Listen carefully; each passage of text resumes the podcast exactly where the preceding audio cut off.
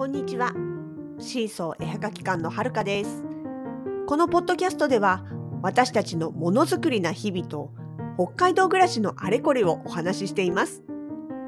エピソードにはコメントがつけられませんが、Twitter、Facebook ページ、インスタなど、シーソー絵はがき館のアカウント宛てにコメントなどをいただけたら嬉しいです。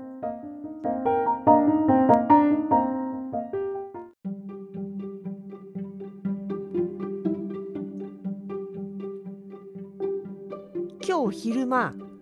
ズームを使ったミーティングがあったんですね。まあ、ミーティングっていうか打ち合わせというか、まあそんな感じで。で、まあ、カメラにね、当然自分の体が映るわけなんですけれども、その姿を見て、あれって、なんか常に顔が傾いてるなって思ったんですよ。でも、だからね、あの、画面を見ながら、こう自分はまっすぐに座ってるつもりなのに傾いて見える。まあカメラの角度っていうのもあるかなとは思いつつちょっと気持ちこう自分的には顔を傾けると画面の中でちょうど垂直になるっていうね。でもね考えてみたら私高校の時にも先生に言われたことがあったんですよ。はるかさんいっつもなんかちょっと顔を傾けてるねって。でそれはあのその時はね割とこう何ていうのかな。まあまあまあひねくれてる自分も分かってたしなんとなくこう物をね車に構えてみるっていうか常にこうなんかふんとこう疑ってるようなっていうかね。まあ反抗的なっていうかそういう性格だったのも自分で分かってるので言われた時にはああ私そのなんだろう常にこう人にこうなんかこう文句つけたくなるっていうか疑問を持ってるような格好で人に対峙してるのかな良くないなって思いながらいたことはあるんです。でも実は多分もうその時から原因はそれじゃなくて、脊柱側腕症だったんだと思います。脊柱ってね脊髄の脊に柱。まあ要は背骨ですよ。背骨の側腕症曲がってるってことです。あの猫背の前後ろ前後ろじゃないや前に傾く猫背じゃなくて脊柱側腕症っていうのは横ですね。左右に曲がっている背骨が曲がってるっていう状態のことを言うんですね。で実はそれそうそうとはっきり言われたのは30代中盤の頃の健康診断の時の問診なんです。あのレントゲンがね、まあ、通常検診に入っていてでそのレントゲンを見ながらね「ああ側腕症だね」って言われたんです。で「え？っ?」っていう顔をしたら「あ言われたことないかい?」って。あのこのレントゲンほら見てわかるでしょ？はっきりこうね背骨の部分これ背骨なんだけど、ま、あの左にこうぐっと曲がってるでしょ？って言われてああって。確かにしっかり大きくというかまあ見た目に分かる素人目に分かるぐらいは湾曲してたんですよね。ああと思って。でえこれはなんかこういう急にこういうことになるんですかって聞いたらいや側腕症はねあのもう全然そんなスピードでいくものじゃないし大体成長期には進行するけれども、まあ、体の成長が止まると大体進行が遅くなるんでね。まあ、この状態から見たらもう軽く10年以上この状態だと思うよって言われてだから学生の時とかのね健康診断で言われたことなかったかいって言われていやー特に言われたことの覚えないんですけどあでもそういえばなんか中大学の時の検診で一回再検しろってなんかあの掲示板に貼り出されてたけどスルーした記憶があるなと思いながら。まあそんな感じでね。でねそれで考えてみると実は中学の時にもすでに言われてたんですよ。それは美容師さん。髪の毛を切りたくてね、美容院に行くんですよ。で、座って、あの、まあ、肩にちょ、肩よりちょっと下ぐらい、要は結べないと高速の関係でね、問題があったので、まあ、肩よりちょっと下ぐらい結べる長さみたいなことを言うとですね、美容師さんが決まってこうね、両肩を軽く押さえて、うん、うんってちょっとこう長さを悩むんですよ。何かなと思ったら、うーん、左右の肩の高さ違うんだよねって言われたんですよ。その時は全然意味がわからないから、えー、っと思いながらこうね、ごそごそごそと動いて、こんなもんかな、みたいな。でも私まっすぐ座ってるつもりなんだけどなって思いながらね、えー、姿勢を直したんですけれども、実はもうその時はすでに、どあの傾いてたんですね。確かね、右肩がちょっと下に下がってるんですよ。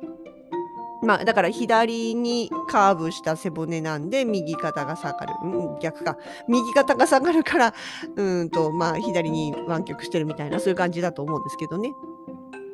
でね、まあ、その時で今思えばなんですけどね、中学時代の身長の伸びと多分関係してたと思います。私、あの、小学校卒業時には147センチだったんですよ。でそれが中学の3年間で見事に20センチ伸びて167になったんですよ。でまあその後も高校時代大学時代なぜか社会人になってからも少しずつ伸び続けてただいまもう171.5ぐらいありますけどね。とにかくその中学時代が一番一気に伸びたんですよ。20センチ。だから1年間に10センチんそれだと30センチ伸びるのか？計算合ってない、とりあえず3年間で20センチ伸びたことは間違いないんですよ。で、だからね、結構途中で膝が痛くなったりとかして、その時に膝もちょっとおかしくして、未だにこうね、うまく膝の関節がはまらないことがあったりするんですけど、まあそれは置いといて。で、その、まあ身長が伸びる時に、一つは、途中までは良かったんです。165ぐらいまでは良かったの。あの、背高くなりたかったから。だけど、それを超えるぐらいの勢いになってきた時に、なんかこれ以上高く見られるの嫌だなっていう気持ちが働いてしまって、こうついついこうね、背中を丸めて歩くというか、あんまり高く見られないような姿勢を取る癖がついたところ、まあ、それはどっちかというと猫背側なんですけど、プラス、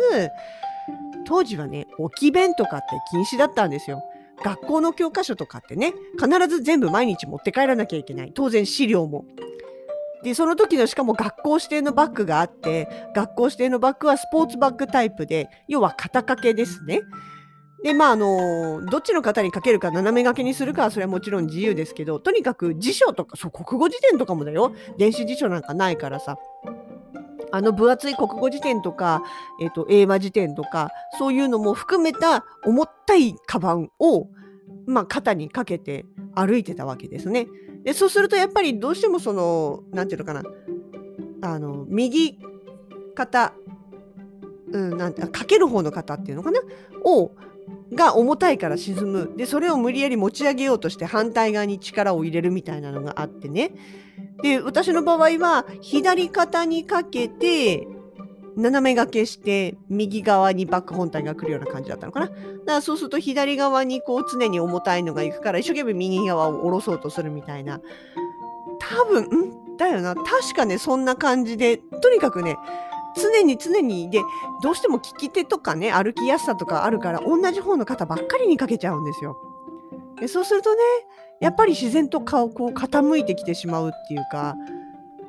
と私は思ってるんです。ただ、ただですよ、ただですよ。ここまでは個人と感想です。中って感じで。ただ、えっ、ー、と、ホームページ、日本脊柱側腕症協議会みたいな、まあ、あるんですね。いろいろね。で、そこのホームページを見ていると、あの、成長期の荷物の重さとか形状は関係ないっていうふうに書かれてました。なので、えー、科学的に言えば私の経験はどちらかというと非科学的というか超個人的体験なんだとは思うんですけれども、ただ、まあ、時期的にね、うん、やっぱりその辺の時期だったので、しかも重たいものを毎日毎日同じ方の肩にかけて歩いててっていうのは、少なからず影響あったんじゃないかなってこう、ね、思っちゃいますよね。うん。でまあねそうそうあのちなみにこの脊柱側腕症なんですけどまあいくつかねあの名前ついてる中にやっぱり痩せ型のね女子に多いそうなんです。で特に思春期側腕症って要は10代以降に発生10歳以降に発症してっていうその思春期型のものは圧倒的に女子だそうです痩せ型の。ね当時すごい痩せてたんですよ本当に。あの、痩せっぽっちっていう言葉がぴったりなね、身長ばっかり伸びてね、体重ほとんど増えなかったんでね。なんで、まあ多分、そういう意味で言えば、条件は当てはまってたと思います。あと、なんかね、まあ若干遺伝もあるみたいですね。で、まあこれってね、成長期以降は、さっきも言った通り、急激に進むことはないけれども、まあ徐々に進むっていうことはあってね。で、そう、だから、問診の時に聞いたんですよ、先生に。え、でね、この側腕症、まあもう10年前からそうだったっておっしゃってますし、これから先もまあ続いていくんでしょうけど、これってね、進行したらどうなるんですか？ほっといたらどうなるんですか？っていうか、なんか治療しなきゃいけないもんなんですか？って聞いたんですよ。で、そしたら、いやまあ別にね、あの、急激にどうこうっていうことは全くないと。ただただどうしても進んでいくと少しずつねこう肺とか心臓を包んでいる胸郭胸の核ですよね胸郭の部分が変形していっちゃってでそれによって、まあ、肺活量がねあの、まあ、要は肺が膨らむ部分が減っていっちゃう関係で肺活量が減少したりとか息切れしたりとか心臓に負担がかかったりとかっていうことはあるよねって言われたんですよ。でまあそういうのが具体的になってからまあなんかあの対処していくぐらいかなみたいな そんな感じで言われてね。そうそうそう。あそうそう。でねついでに言うとですよ。またついでですけど。私あの同じその30代中盤のある時になんかすごいね空咳のようなのが空の咳ねケホケホってやつですよ。のがものすごい続いてたことがあるんですよ。うん、そう、空咳プラス、もう結構なんかギャオゴカーカーカーみたいな、単は出ないけど、なんか結構こうしつこい咳一回出ると止まらないみたいな、そういうのが1ヶ月ぐらい続いたことあったんですよ。なんでか知らないけど。で、その1ヶ月ぐらい経った頃に、急激に熱が上がって38度超えたんですよね。久しぶりに高熱出して、で、もう仕事帰りにフラフラになって、とりあえず病院行こうと思って病院行って、で、そしたら、ちょっとあのレントゲン取るよ、CT かな？なんか取るよって言われて、取って、で、その後問診のところ行ってみたら、いや、あのね、これ、あの、白いの見える？ってね、そのレントゲン写真がね、白いの見えるあ、見えますね。これね、肺炎なんだよねって言われて、しかもね、これ肺炎治りかけって言われて、なんでこんなに長いことほっといたの？ぐらいな感じで、ちょっと若干、こう、呆れられというか、怒られというかね。で、それをまあ、それで抗生剤出されて、結局そこで熱が下がっておしまいだったんですけど、それをね、職場の人に報告したら、え？肺炎？え、肺炎って普通入院すんじゃないの？って言われて、いや、まあ、なんか、治りかけだったみたいですっていうね。まあ、そんなアホなこともやりかしまして。だから、その、側腕症のね、問診とともに、あの、レントゲンの写真、未だに見ると、やっぱりね、一部白いまんまになってるところがあるんですよ、肺がね。だからね、そういう意味では、あの、今の COVID-19、ちょっと怖いですよ。私、かかったら、ただでさえそのね、肺がもうすでに、すでに肺炎、過去のあれで傷がついている状態、プラスその側腕症で肺活量が落ちているところに、そのね、肺にダメージを受けるようなウイルスにやられたら、喘息持ちとかじゃないけど、ちょっと嫌だよねっていうのはやっぱり思いますよね。まあ、そんなん関係なくたって誰もコロナなんかかかりたくないですけどね。うん。まあ、なんでしょう。えっ、ー、と、とりあえず、えー、関係ないとは書いてありましたけれどもきっと側腕症にやっぱり成長期の重たい荷物は関係あるような気がするので肩掛けじゃなくてリュックになってる今の文化っていいなと思います。おき弁できる今っていいなって思います。っていうのが一つと、手洗いうがい、えー、気をつけてマスクをしてみんなで頑張って乗り切ろうぜっていうのが何だろう今日の話の最後かなまとまりないな。すいません。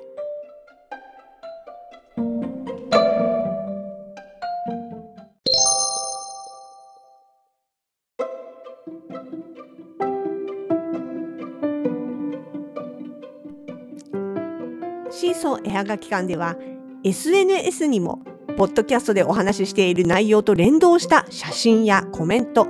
出展情報などを投稿しています。